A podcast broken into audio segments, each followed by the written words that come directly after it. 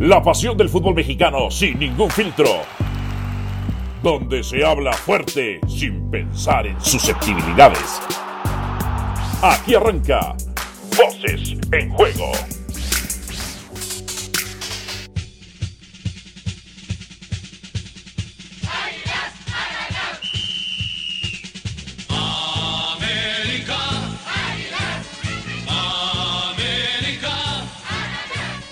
Bienvenidos sean todos ustedes a su podcast mágico musical Voces en Juego. Dionisio Estrada que les habla Álvaro Morales. Los saludamos con mucho gusto.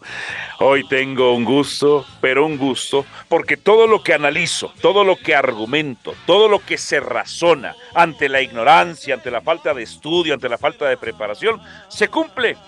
América esta semana tiene la posibilidad de ser el líder. Es más, América va a ser el líder esta semana del fútbol mexicano. ¿Por qué? Porque Chivas era un equipo inflado, inflado por su prensa rojiblanca, por sus report fans, que no piensan, que no analizan. Todo su sector mediático del Guadalajara no piensa, no estudia, no se prepara y dicen puras estupideces. La defensa de las Chivas no era buena. No era buena y nunca ha sido buena en los últimos torneos. La de América andaba mal. Se dice no pasa nada para que mejore América. Andaba mal. Pero ¿sabe qué? ¿Sabe qué? América es un equipo que trabaja con inteligencia. Trajeron a Lignovsky, el muchacho Juárez anda bien, y ¡pum! Levantaron. La diferencia que había con los otros muchachos y con respecto a Chivas previo a este partido era un gol. Lo que había que contabilizar era todo este semestre, Leagues Cup y Liga, en donde las Chivas pues, han sido exhibidas, como exhibido una vez más en la falta de calidad.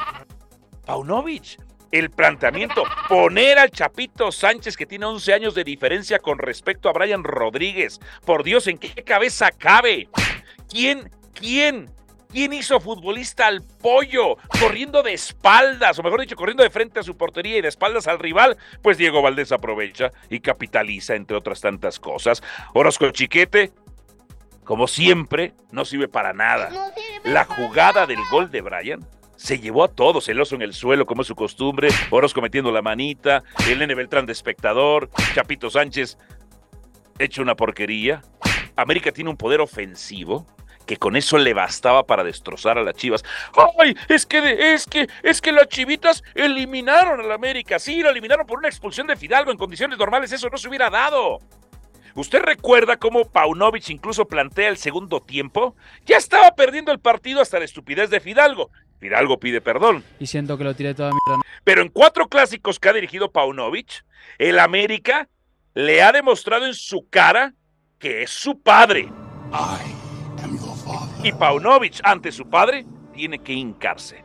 ¿Qué me dicen de Alexis Vega? Alexis Vega lo mejor que podría hacer es retirarse, es retirarse. Lo sacaron a la mitad del partido y dejaron al Guti, el Guti que camina.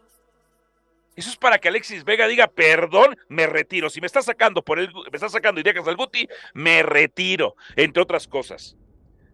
El sentido marín, el centro delantero, el sentido marín, que así la podé yo. No sirve para un carajo. Tiene nivel de ascenso. Chicote Calderón tragándose los mocos en la jugada del otro gol allá por el córner del sector de la izquierda. Estas chivas, esa es su realidad. Un equipo malo para malos. Un equipo de perdedores para perdedores y por perdedores. Así de fácil. Pero ese es en el Guadalajara donde no se analizan, donde no son profesionales. No, creen en mitos, creen en estupideces. ¿eh? Y les llegó su rey mago, el América, Dionisio Estrada, el América. Me saludo a Alvarito y a la gente de Voces en Juego. ¿Y sabes qué es lo peor? los aficionados del Guadalajara, para justificar esta clase de resultados en contra, ¿qué es lo primero que te dicen? Ah, pero en la liguilla les ganamos. Ah, pero el campeonísimo siempre justificando el presente con el pasado. Y por eso es que les va como les va. Por eso es que les va como les va. Porque no son capaces de aceptar que el presente de ellos nada tiene que ver con su pasado. Ya, supérenlo. No son capaces de aceptar que el campeonísimo se acabó hace más de 50 años. No son capaces de aceptar que la eliminación del América pasó hace cuatro meses y siguen viviendo de eso, del pasado, como si fuera el presente, para justificar los resultados, los malos resultados. Entonces, partiendo desde ahí, ya, a ver, aficionados del Guadalajara, seamos serios, quiéranse, quiéranse un poquito, tengan un poco de dignidad, tengan un poco de amor propio. No pueden justificar una humillación como la que pasó el fin de semana ante el América diciendo, ah, pero en la liguilla los eliminamos. O en las dos últimas liguillas que nos hemos enfrentado los eliminamos. Porque al final, lo que importa ganar es el título. Y si le ganaste al América liguillas, la pregunta es, ¿te alcanzó para ser campeón? No. Entonces estás igual o peor que en el América. Y voy a rescatar a lo largo de la semana unas palabras de Paunovic en conferencia de prensa cuando él dijo, el equipo sigue mejorando y en el clásico de México dará una buena imagen. Sí, es fácil vender ilusiones, es fácil vender esperanzas. Después del partido yo los amo, no voy a dejar eh, que nadie se baje del tren, a todos les voy a exigir. Es fácil vender esperanzas e ilusiones, pero esos discursos, esos lenguajes cuando en la cancha te demuestra otra cosa, cuando en la cancha te pisotean, te humillan, te, te, avasallan, te hacen papilla, no sirven de nada, no sirven de nada. Para nada que ver el discurso de que el clásico, el clásico dejaremos una buena imagen cuando han dejado la peor imagen del Guadalajara en los últimos tiempos. Vergonzoso lo que pasó con el Guadalajara. ¿Y sabes qué? Le estamos dando mucha importancia, Álvaro, en este en este podcast. Hablemos del América. A un equipo perdedor. Hablemos Ahora. mejor del América, que ojo, ¿eh? Sí. No porque esté en la víspera, si le gana el próximo miércoles a Querétaro de convertirse en el nuevo líder del fútbol mexicano, quiere decir que está haciendo un torneo sensacional. No, regular son. Porque cuando tú tienes siete partidos en casa, América no es para conquistar 14 puntos, es para conquistar 21. América ya tendría que ser desde hace algunas fechas el líder de la competencia, si hace válida justamente la condición de local en esos siete partidos. Ahí te va, ¿qué hizo bien el América? ¿Qué hizo bien el conjunto de las Águilas del América? Como bien dices tú, es importante. Nos enfocamos en este momento en el Guadalajara. Y bueno, está bien, está bien, pero ya, como dices tú, es momento de hablar del América. ¿Qué fue lo que hizo bien? Porque ya las Chivas, sí, sí, sí, perdieron, fueron goleadas. Pero el América, ¿qué hizo bien? Se reconfiguró después de la intensidad de los primeros 10 minutos del Guadalajara. Luis Malagón es un portero que da puntos, intervenciones precisas. La incrustación de Lignovsky, primeros 10 minutos rechazando tres balones inmediatamente, diciéndole a todos los delanteros o los atacantes del Guadalajara, aquí no van a pasar. Aquí no van a pasar, combinándose muy bien con Juárez. Luego de esos 10 minutos, Guadalajara, que seguía intentando presionar al América, pum, pum, pum, pam, pum, pim, pum. Juego precioso combinativo del América, saliendo desde su propio campo, con balón controlado. Y entonces el Guadalajara tuvo que replegarse, tuvo que replegarse. Brian Rodríguez, yo no soy fan de Brian Rodríguez, pero sí, lo está haciendo muy bien. Como en un zigzagueo, dribla uno, dribla al otro, dribla tercero. Muy bien, Brian Rodríguez, capitalizando los pésimos fundamentos defensivos del Guadalajara. Diego Valdés. Ay, es que el gran Piojo Alvarado. ¡Pum! América recupera un balón del Piojo Alvarado. Transición rápida en recuperación-ataque. Se la dan a los que saben. Estos son prácticos, son efectivos. Diego Valdés observa que estúpidamente le están dando el espacio. Dispara. Golazo golazo. La jugada del córner del Kevin, que después deriva también en un, en un gol de Diego Valdés, están en el negocio. América está en el negocio. Hoy América, que va a ser líder esta jornada del fútbol mexicano a media semana, hoy América, y eso se lo he reconocido siempre a Jardín, que no me gusta Jardín cómo cierra los partidos, que le meten más del 40% de los goles después del minuto 80, sí, pero el América transita muy bien el balón, hace unas muy buenas transiciones, defensa, ataque, recuperación, ataque a mayor velocidad, extraordinario juego combinativo, tienen mucha calidad técnica y tienen poderío a la ofensiva. Y presionan muy bien. Y otra cosa, no deja de ser el América, el padre de la Liga MX. Y frente a eso, las Chivas se zurran, les da incontinencia intestinal. Has dicho, has dicho. en, esa parte. Ahora, hablando del América, Alvarito, hablando del América, hay que reconocer que Jardín puede demostrar que tiene razón cuando pedía paciencia. Que no me tienes paciencia. Porque cuando tú me hablas de esos 10 primeros minutos iniciales del Guadalajara, sí, haciendo presión sobre el América, incomodándole eh, y, tratando de quitar el balón lo más pronto posible y lo más cercano a la portería americanista, ¿eh? el América le llevó 10 minutos para a lo mejor hacer lo que pretende Jardín. ¿Que, ¿Qué dijo el otro día? Pido paciencia, estamos trabajando variantes nuevas, estamos trabajando sistemas nuevos para que de acuerdo a la dificultad que nos pongan los rivales en cada partido, nosotros nos sepamos adaptar de cierta manera o de manera inmediata.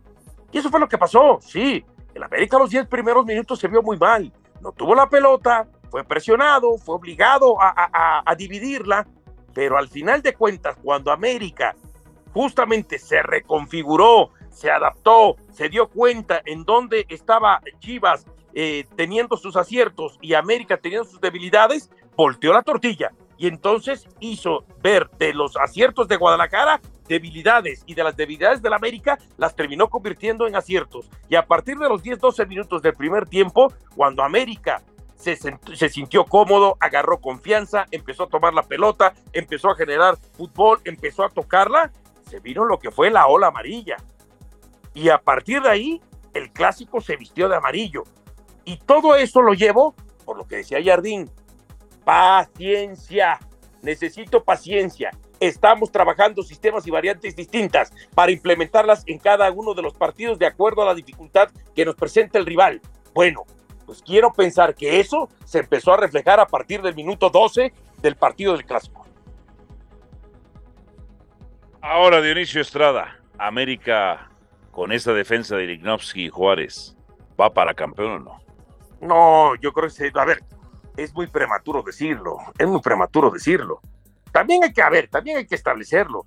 Entiendo que Lichnowsky tuvo una presentación mejor de lo esperado, que es más, fue y le quitó un balón a Calderón y todavía le hizo una jugada eh, como si se hubiera comido a un jugador eh, gambetero y habilidoso y le puso un pase a Valdés para que Valdés marcara el tercero.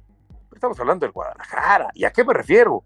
un equipo que no tiene centro delantero, un equipo que durante muchas temporadas hemos hablado que una de las partes débiles del Guadalajara es adelante, no sé cómo tengan la cantidad de goles que tienen hasta el momento en el torneo.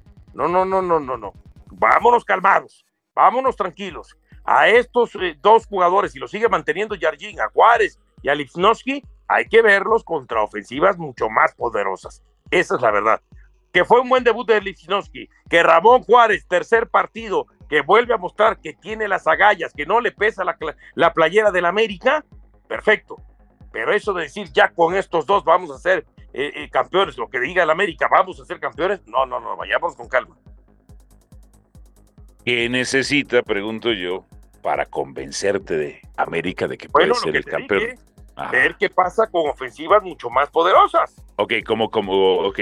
Si le gana esas, si le gana esas ofensivas, y se defiende bien de ellos. Tigres, ah. que más que Tigres, a ver, no pudo ni siquiera. Tigres en, la jornada no pudo meterle gol a la mejor defensa del torneo. El Atlas lo dejó 2 a 0. Sí, Entonces, por, esas combinaciones América puede salir esta semana también. Claro, por supuesto. Entonces, ojo, y capaz de América va y le gana a Monterrey y le gana a Tigres. Perfecto. Hay que ver cómo se desarrolla el partido. Pero decir, ya, con Lichnowsky nos llegó, nos llegó el defensa que necesitábamos para apuntalar el equipo y entonces ya es, con esta defensa va a ser campeón, todavía. Pero lució bien, lució bien. ¿O, qué, calificación le das tú a Lichnowsky y a Juárez? No, no, no, no. En este momento les doy un 8.59. Ajá. Ah, está bastante bueno. No, no, no es perfecto, pero está bastante bueno. No, no, no, no, no. Porque yo recuerdo una jugada este, eh, en el clásico donde Juárez de pronto vieron una pared de Chivas por el centro y Juárez, en lugar de seguir al que había dado el primer toque, se queda atrás. Y el que hace el cierre es Fidalgo. Pero ahí Juárez, esos detallitos, esos detallitos. Si Fidalgo no está trucha, Juárez se queda en la jugada y entra solo el jugador de Chivas como balón dominado. Bueno, pero no sucedió. No Exactamente. sucedió. Pero son cosas por las cuales se tienen que ir puliendo.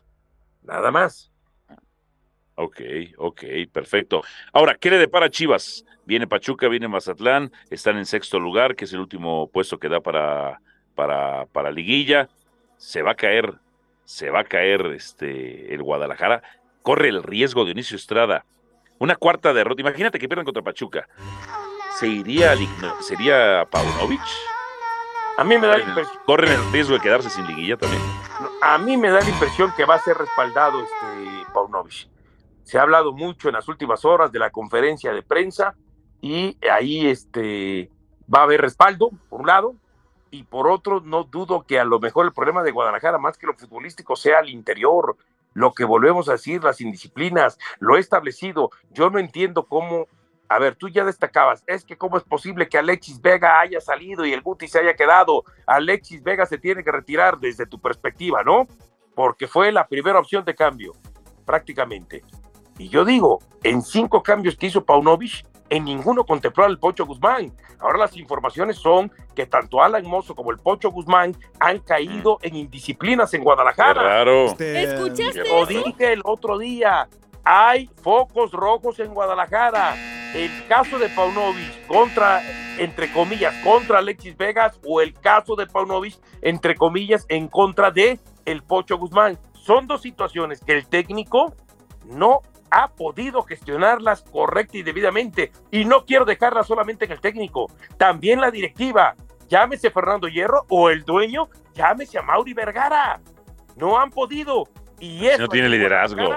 Empieza, por supuesto, a ser un síntoma de señales de que el equipo o que con estos dos jugadores hay un quiebre, hay una ruptura, hay una fisura. Pues sí, pues sí. Bueno, pues vámonos, Dionisio Roberto Estrada. No sé si quieres algún tema más tocar aquí en el podcast Voces en Juego o ya. La verdad, el tema era el clásico, ¿no? Sí, ya. Pero a ti ya no te vino a hablar de la gran victoria de Pumas sobre el líder, todavía Pues líder sí, sí, ya no hay tiempo. de Pues. San Luis, ya no hubo sí. tiempo No, ya Pues no, ya no. y de algunas otras situaciones. Pero bueno, Sí, el clásico lo comió, eh, Chivas humillado, América dando una gran este, exhibición Eh, y acá con la posibilidad el próximo jueves o el próximo miércoles, 11 de la noche, de convertirse en el nuevo líder del fútbol mexicano, pese a tener un torneo regular, sí, no tan bueno, porque Sí, son señor. 14 puntos de 21 del Azteca cuando tenía que haber sacado los 21. De acuerdo, de acuerdo. Bueno, vámonos. Suscríbanse al podcast. Gracias, Dionisio. Gracias, hasta la próxima. Esto fue Voces en Juego, su podcast mágico musical. El podcast de fútbol más escuchado de nuestra cadena. Chao, chao. Aquí termina Voces en Juego. Nos escuchamos de nuevo para repartir más verdades del fútbol mexicano.